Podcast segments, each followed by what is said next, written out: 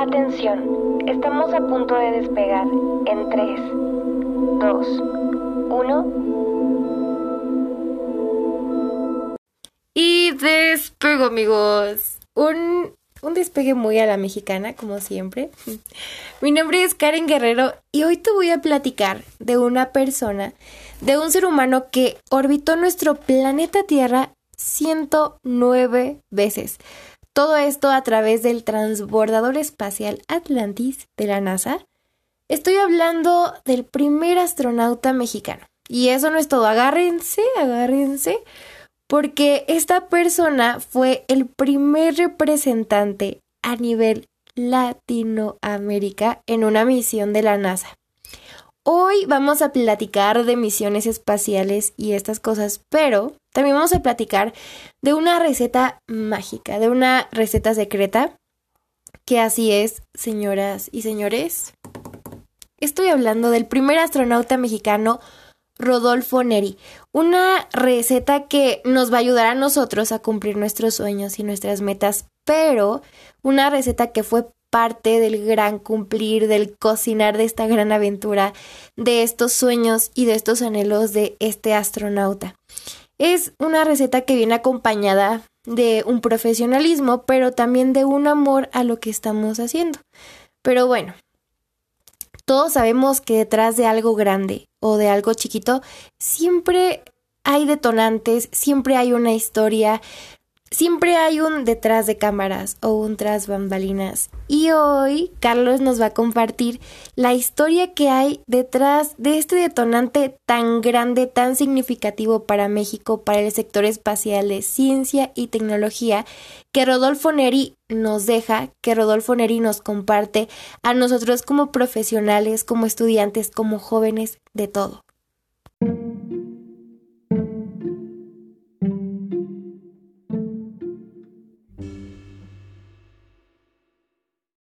Quiero platicarles un poco de los retos y cómo es que yo logré ir al espacio. Yo nací en un pueblito en ese entonces, hoy ya, ya una ciudad, pero era un pueblo, hace más de 60 años en Chilpancingo, capital del estado de Guerrero, que sigue siendo uno de los estados más atrasados de México. Yo nací en la casa de mis abuelos y bueno, les platicaré de uno de los seres humanos más influyentes en mi vida, mi abuelito. Él era abogado, fue huérfano desde muy joven y él siempre soñó con ser ingeniero, no pudo lograrlo por circunstancias económicas y de desarrollo local, pero a pesar de ser abogado siempre fue un amante de las matemáticas, a tal grado que le dio por dar clases de cálculo diferencial e integral en la, en la Universidad del Estado de Guerrero, y decidió escribir un libro de texto lleno de matemáticas, de lo que le apasionaba. Tal vez el primer libro de texto de matemáticas de aquel estado, escrito por un abogado.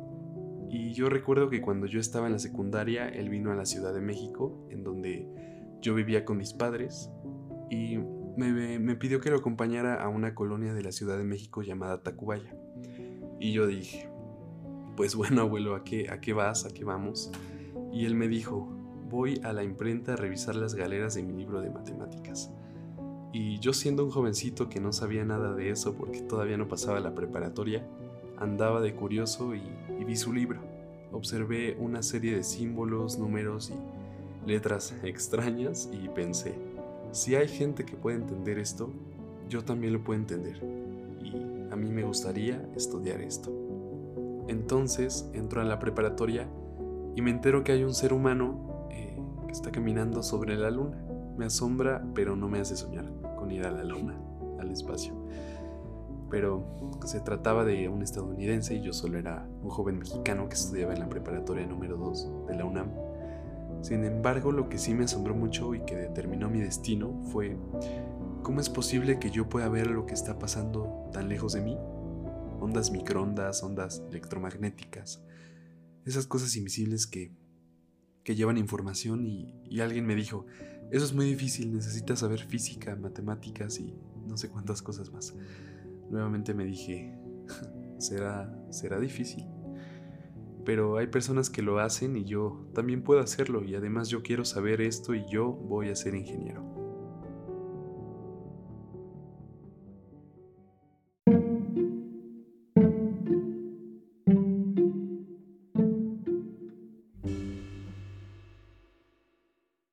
si otras personas pueden comprender y entender algo que es inexplicable para nuestros ojos, para nuestro conocimiento, para nuestro razonamiento, lo que sea, ¿por qué nosotros no?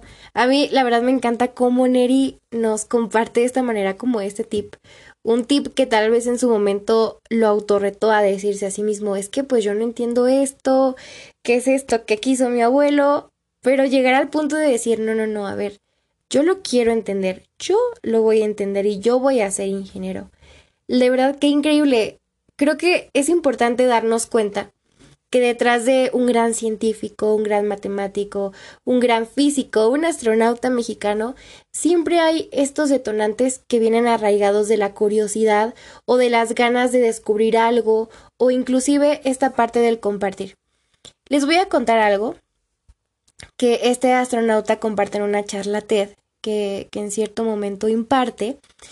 Y es bien padre porque él está contando de esta manera su historia y hay como un gran kaboom en el cual él comienza como a darnos esta receta secreta de la que les hablo en un principio y él dice que hay tres cosas súper importantes que tomar en cuenta cuando de cumplir sueños se trata.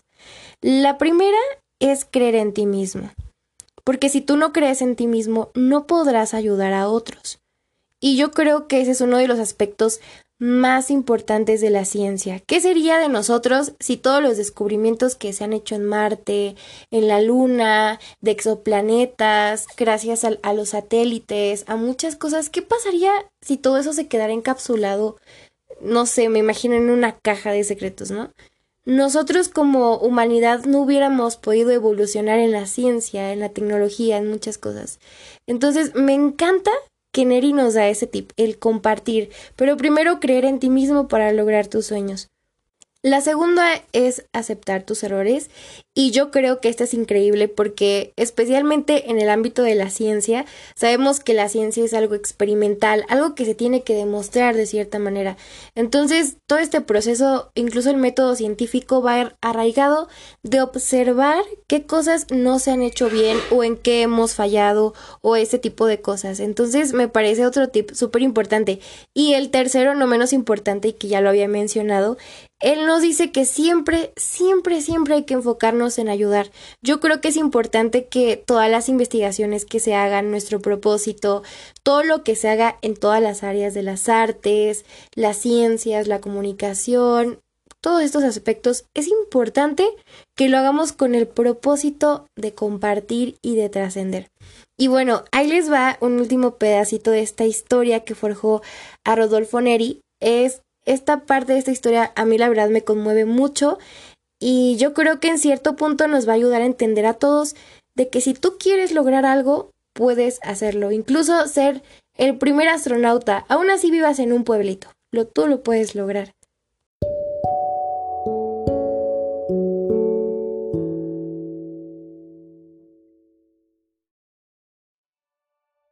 Entré a la Facultad de Ingeniería de la UNAM, todo iba muy bien, los primeros días de clase, los días para conocer mi universidad, absolutamente todo.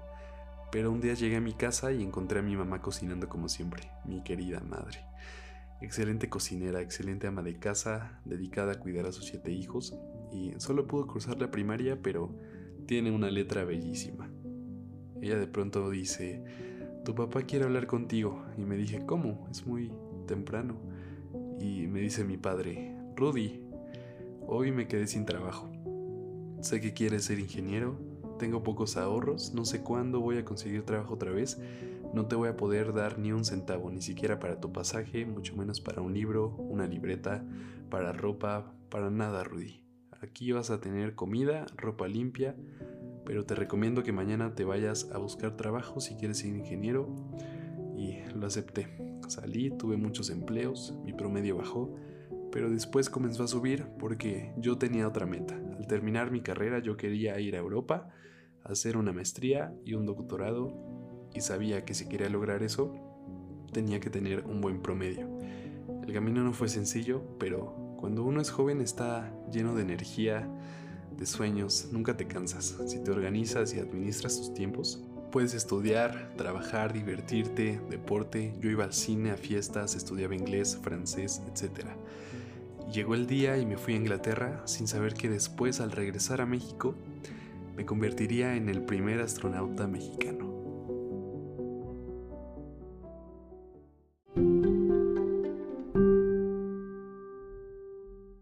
El primer astronauta mexicano. La primera persona que nos representó a nivel Latinoamérica en una misión de la NASA. Hay que recordar que él también es ingeniero en comunicaciones y electrónica. Él estudió en la poderosísima UNAM. Él también ejerció su profesión como ingeniero y profesión en varias instituciones, circuitos eléctricos, antenas, teoría electromagnética, que era algo que a él le encantaba, comunicaciones por satélite, al igual que transmisión por guías de microondas y fibras ópticas. Una persona que en el momento que escuchó que alguien estaba caminando en la luna, él se preguntaba, ¿cómo es posible que yo me pueda enterar de todo esto? Una curiosidad que detonó proyectos increíbles, pero muchos premios también en el sector de la ingeniería. Hay que recordar que él participó en el transbordador espacial eh, Atlantis y durante esa misión se colocaron eh, tres satélites eh, en órbita que eran de comunicaciones. Él también es reconocido por muchas instituciones y es un emblemático ser humano que siempre que pensamos en el espacio aquí en nuestro México, él se nos viene a la mente. Si tienen la oportunidad de leer sus libros o escuchar sus conferencias, él siempre nos hace hincapié a todos de que México es un gran país. México es un gran país en el cual el sector espacial, el sector aeronáutico, el sector en ciencia, en tecnología, en artes, en comunicaciones, en leyes, en todos los aspectos, va en potencia tremendamente. Muchas gracias amigos por escuchar este podcast. Vamos a seguir hablando de este gran personaje porque aún faltan muchas cosas por mencionar. Es un gran mexicano, es un gran personaje. Estén al pendiente de nuestras redes sociales porque ahí vamos a estar publicando más cosas de ellos. Muchas gracias amigos, les mando un abrazote, gracias por escuchar este podcast. Cambio y fuera.